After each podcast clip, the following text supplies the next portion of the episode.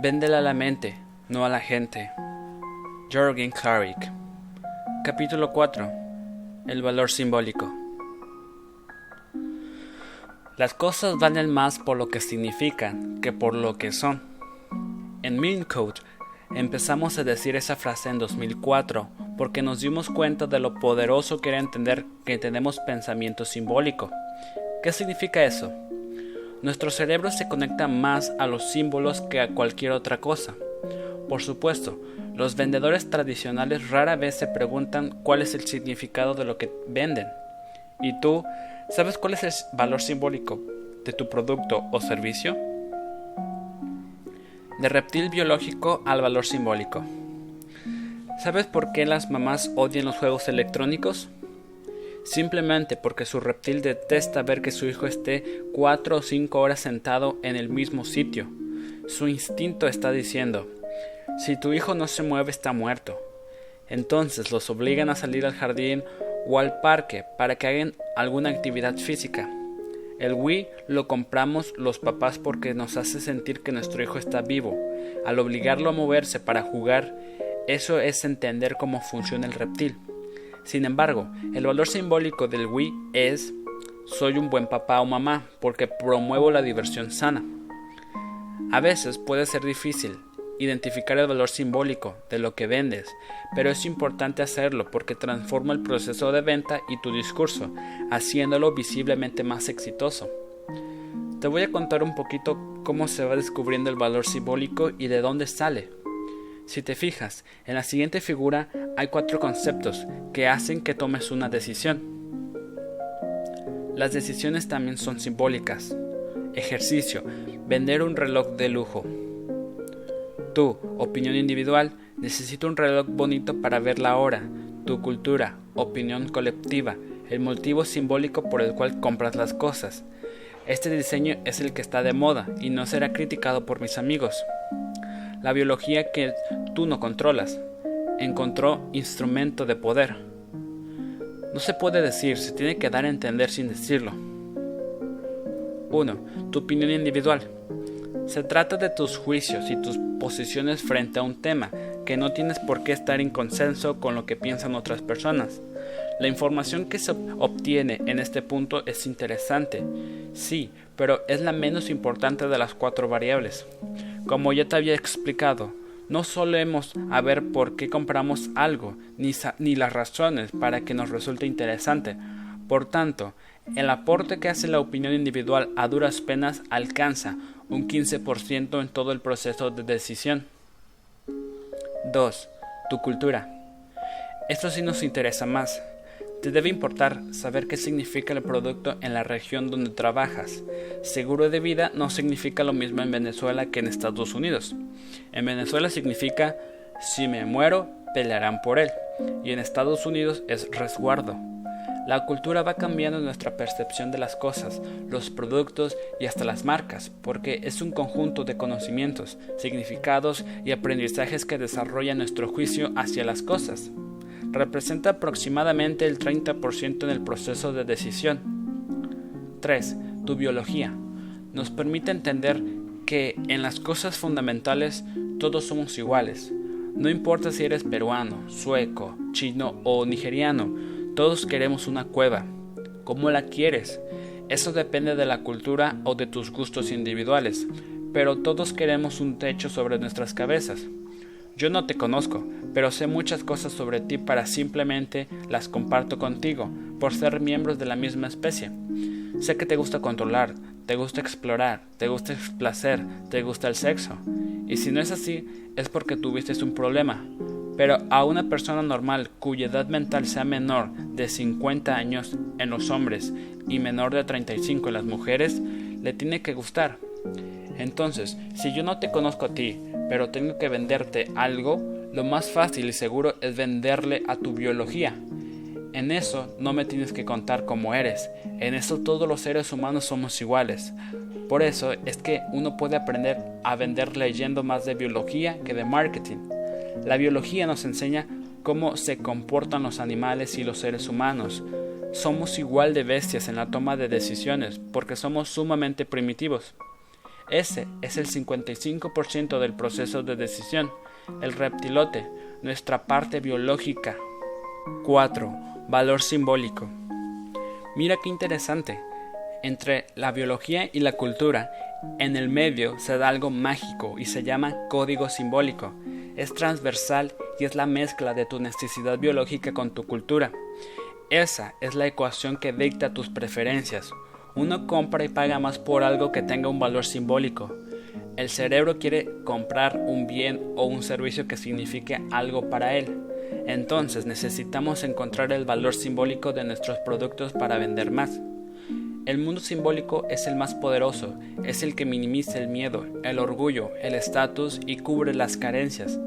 Entonces, cuando logras llegar a la parte simbólica, es cuando generas una conexión emocional absoluta con el comprador y el precio deja ser importante.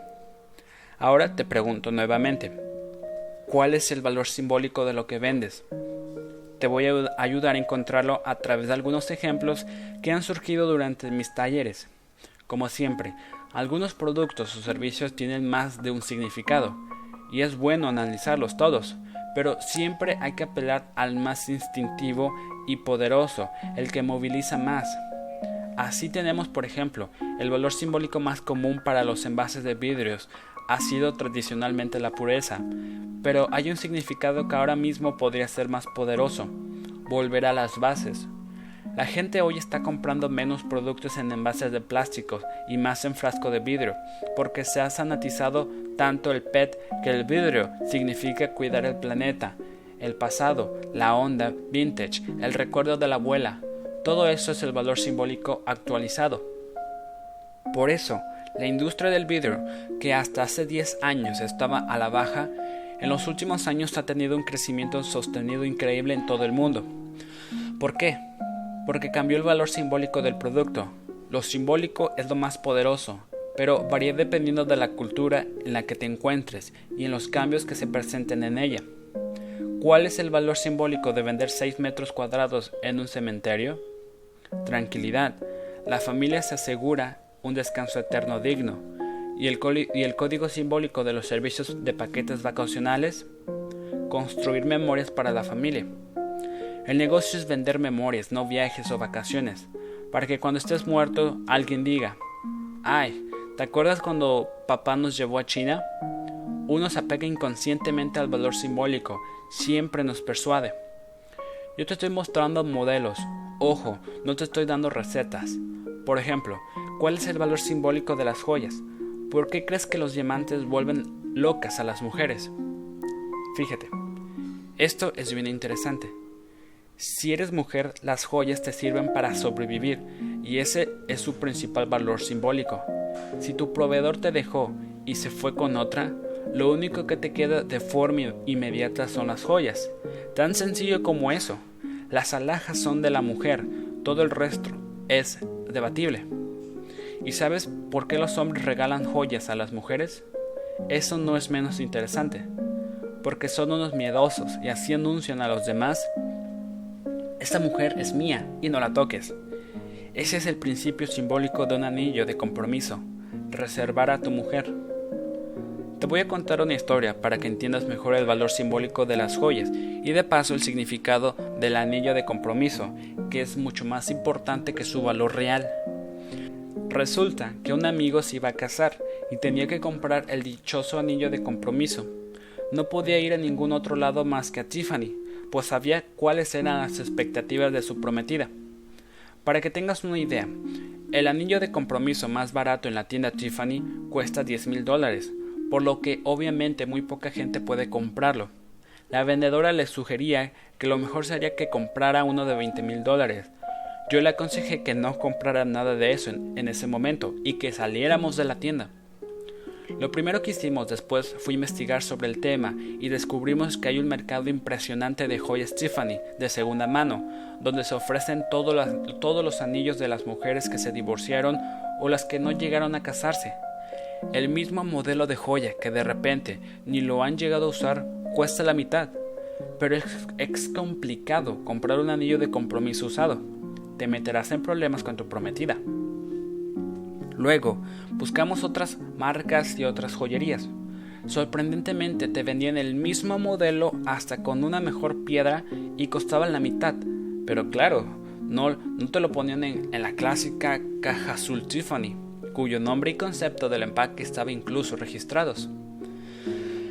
Llegamos a concluir que una joya Tiffany está descomoditizada, únicamente porque está metida en una caja turquesa, y cuando la mujer lo ve empieza a temblar, literalmente.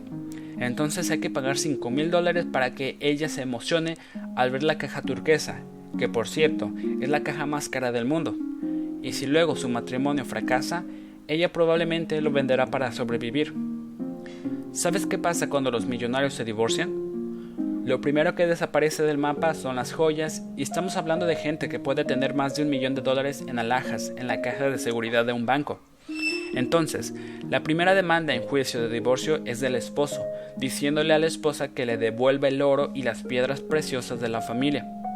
Las mujeres después de los 35 empiezan a desear más y más joyas. Yo hice este estudio con chicas menores de 30 años y no le interesaban. Una muchacha de 25 años se puede comprar bisutería y no pasa nada. Son accesorios para verse más bonita. Pero tú le regalas a tu esposa de 48 años un diamante y se derrite, porque sabe inconscientemente que es un instrumento de supervivencia para cuando el proveedor se muera o se vaya. Lo mismo pasa con los hombres y los relojes finos. Primero apelan a la racionalidad, la opinión individual, y dicen que necesitan un reloj bonito para ver la hora. Y después de varios modelos piensan que tienen que escoger uno que esté de moda y pueda ser admirado por sus amigos. Entonces el proceso ya está volviéndose emocional y cultural. Luego ven el Rolex y no hay más vueltas que darle. Han encontrado un instrumento de poder que además pueden vender si, si les va mal en los negocios. Entonces, los hombres no compramos un simple reloj, compramos un instrumento de admiración, de dominación y de supervivencia. Cambiando de sector, el valor simbólico de las revistas hoy en día es que son especializadas. No sé si sabes que a pesar de la desaparición de cientos o miles de revistas en el mundo, han surgido muchas publicaciones nuevas y todo un éxito. Hoy la gente está agotada de tanta información y no quiere buscar todo el día en Google para encontrar lo que les interesa.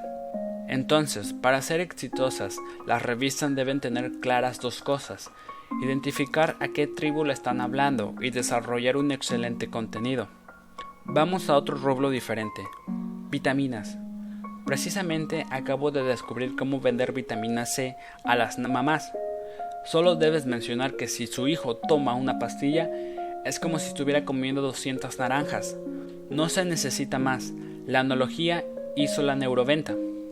Oye, Jürgen, pero ¿cómo le decimos eso a miles de personas? Haz un anuncio de televisión. ¿Y cómo decimos eso a una mujer que llega a una farmacia y hay 20 marcas que valen la mitad? Pues bien sencillo.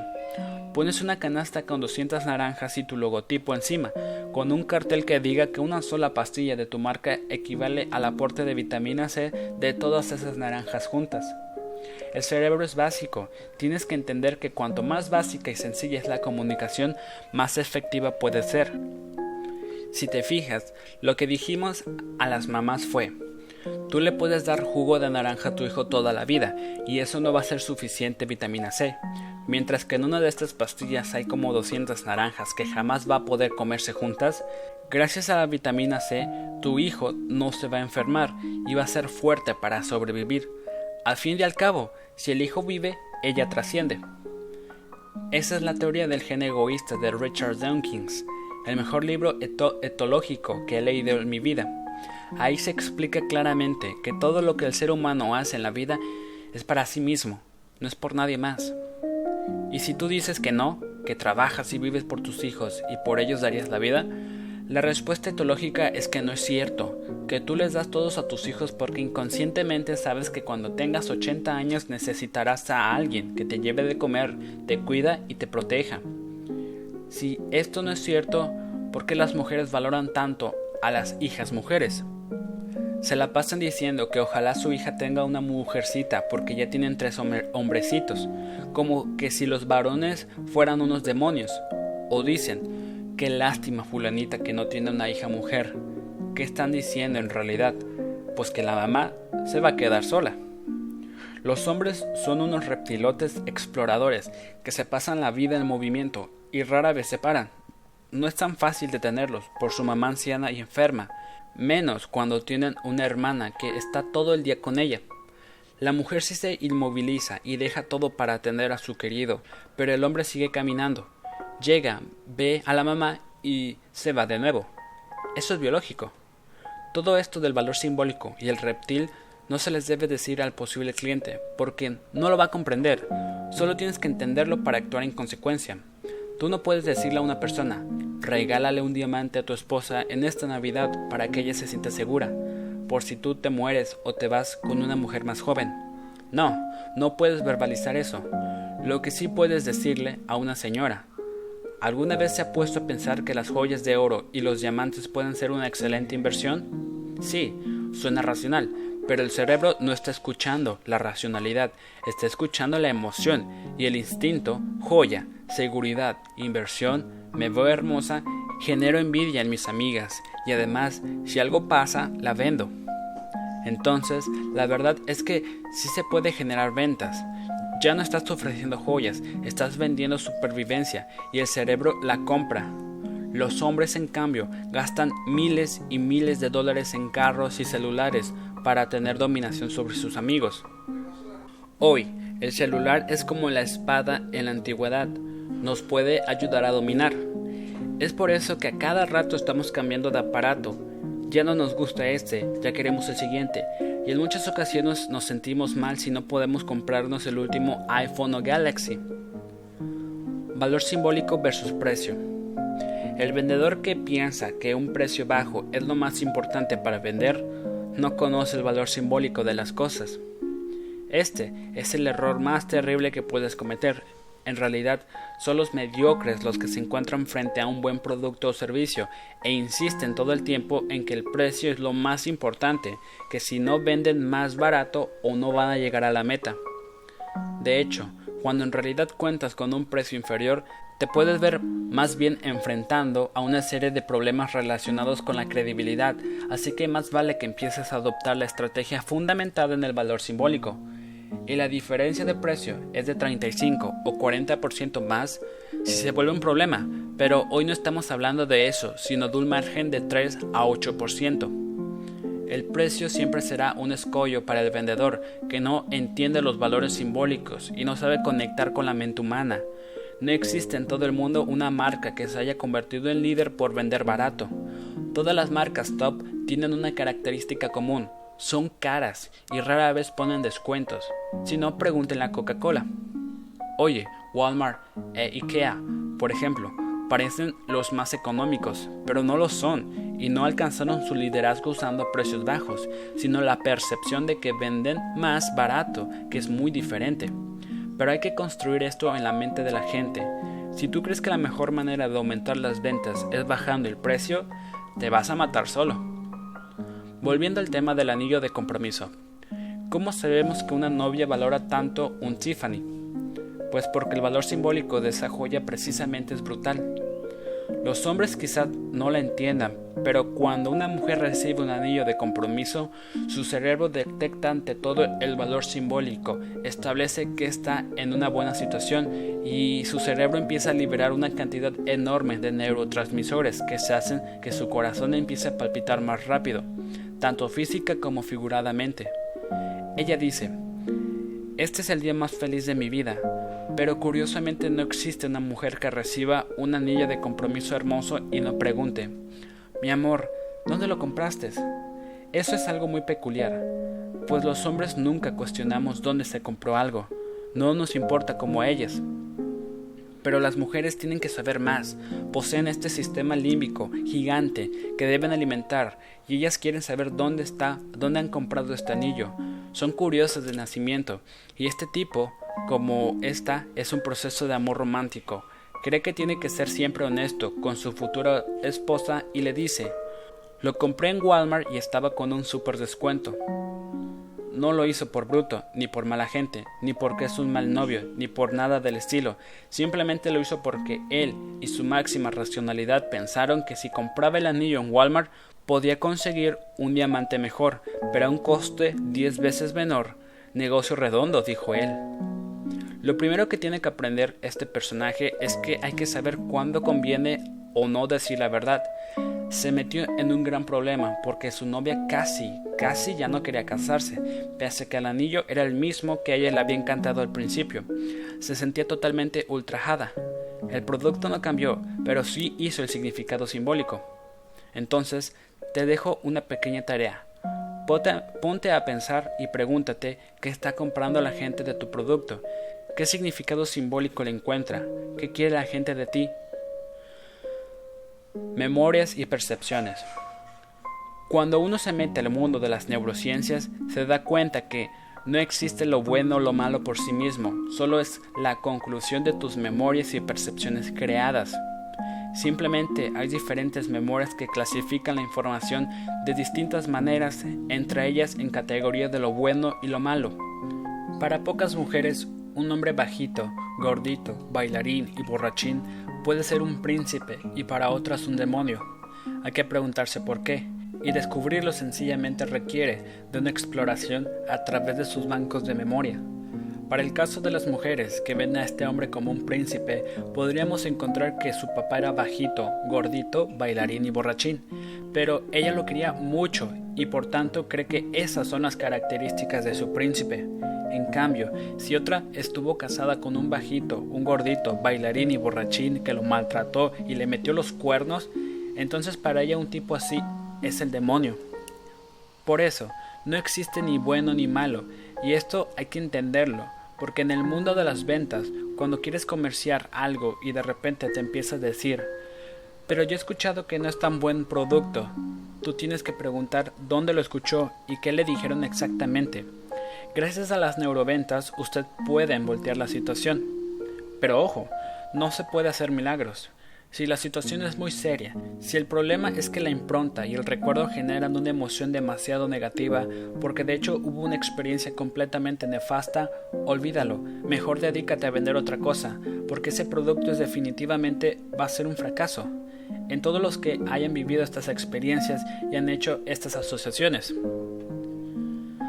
¿Cómo modificar una percepción creada? Dependiendo de la profundidad de la emoción provocada y las características de la experiencia del pasado, modificar una percepción puede ser muy fácil o muy difícil. Te voy a poner un ejemplo de una estrategia sumamente básica y rudimentaria, pero muy poderosa para cambiar las percepciones de nuestros consumidores, dependiendo de la situación. Este es un caso real en el cual yo tenía el reto de aumentar las ventas en la marca de bicicletas Trek. Los números iban en baja porque todo el mundo decía que las mejores eran las Specialized, pero me metí a estudiar la industria y llegué a concluir de que no eran mejores, ambas son iguales. Me pregunté por qué la gente percibía que la bicicleta Specialized era mejor que la Trek y, descubrí que la idea era que todos los ganadores de los campeonatos, el Tour de Francia y otras competencias oficiales usaban bicicletas Specialized. Percepciones son realidades en el mundo de las ventas. Si esto es lo que el público cree, tienes que entender que para ellos es la verdad. Sin embargo, no es tan cierto. Specialized patrocinaba a pocos campeones de ciclismo en el mundo, pero existía una diferencia. Esta marca ganaba uno y cacareaba tres. Trek ganaba tres y cacareaba uno. Así se generó la percepción de que los grandes corredores de bicicletas, fueran de montaña o de ruta, usaban Specialized, y eso no había tirado las ventas de Trek al piso. Como no teníamos mucho dinero para reactivarlas, con una gran campaña publicitaria, se me ocurrió un truco viejo, pero efectivo. Mandé a comprar cuatro pizarras de corcho, le pegamos en una pared de la tienda y les dije a los vendedores que de ahí en adelante, con toda negativa que escucharan acerca de la marca Trek, se iban a encargar de encontrar un artículo en una revista especializada, en un periódico o en internet, lo iban a imprimir y luego a pegar en este pizarrón de corcho. Después, cuando lo terminamos de armar, le dije a cada vendedor, siempre que alguien entra a la tienda y te diga algo malo de Trek, Tú vas a buscar el impreso, se lo pones en la mano, haces que lo lea y luego vas a sacarle una copia y se la regalas para que lo lea con tranquilidad en su casa. Así, uno por uno, íbamos a cambiar la percepción negativa de nuestro producto. Este famoso, famoso corchito de objeciones se convirtió en una estrategia y una herramienta de neuroventas que ha cambiado la realidad de muchas tiendas y empresas. Por ejemplo, supe el caso de la dueña de un salón de belleza que quería vender más tintas para pelo, pues en ese momento las clientes acudían solo para hacerse cortes de cabello. Se hizo un corcho para el tinte, con las novedades y todo lo que puede interesar a una mujer. Las señoras llegaban, se acercaban al pizarrón a ver lo que estaba de moda y terminaban diciendo que querían que les pintaran el cabello, igual que en el artículo. Al final, tuvieron un 35% de aumento en las ventas. De igual manera, esta estrategia se usó en automóviles y hubo un 25% de aumento en las ventas de un modelo rezagado. En librerías, 21% de incremento en la venta de textos especializados y en bicicletas subieron un 12%. Las ventas generales de todas las tiendas de la marca. Eso es mucho dinero y se gastaron menos de 200 dólares en hacer el corche de objeciones. Cuando sabes cómo funciona el cerebro puedes revertirle las percepciones, pero necesitas herramientas que sean un, un, excelente instrumento de neuroventas, que te cuestan casi nada y te pueden funcionar en todas las categorías. Ahora, si alguien me dice que no puede hacer el corcho porque vende servicios de manejo de residuos y va a visitar a sus clientes con su portafolio, entonces puede llevarse una carpeta llena de artículos sobre la gente que se está haciendo millonaria reciclando basura en Alemania, en Italia, en Corea y cada texto que le sirva para comprender la magnitud del impacto de este negocio. Mientras va hablando, le va regalando copias de cada artículo. Con esto, el argumento no sale del vendedor, sino que llega a la persona a través de un medio oficial, pero eso tiene tanto poder y genera un cambio de percepción. Si el mismo dato sale de tu boca, la gente no te cree. Dale el impreso, que lo toque, que se lo lleve para leerlo el fin de semana en su casa y así quedará convencido. Error y fidelización.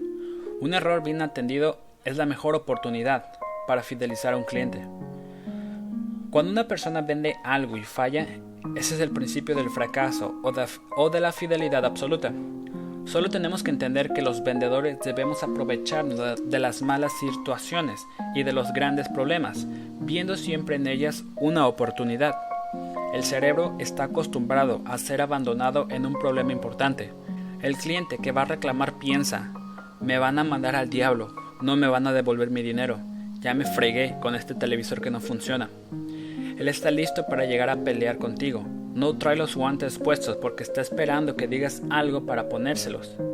Después de escucharlo atentamente, tienes que decir algo como, mire señor, mi última intención era decepcionarlo. Usted tiene toda la razón. ¿Cómo quiere que sea su televisor? Perfecto, ese aparato vale un poquito más, pero ahora voy con el gerente y le consigo un 15% de descuento. Le sale casi igual, pero se lleva el televisor porque yo quiero que se vaya feliz. En ese momento, ese cliente te va a comprar su siguiente televisor, te va a llevar a su primo, a su hermana y a su cuñado para que compren su televisor contigo.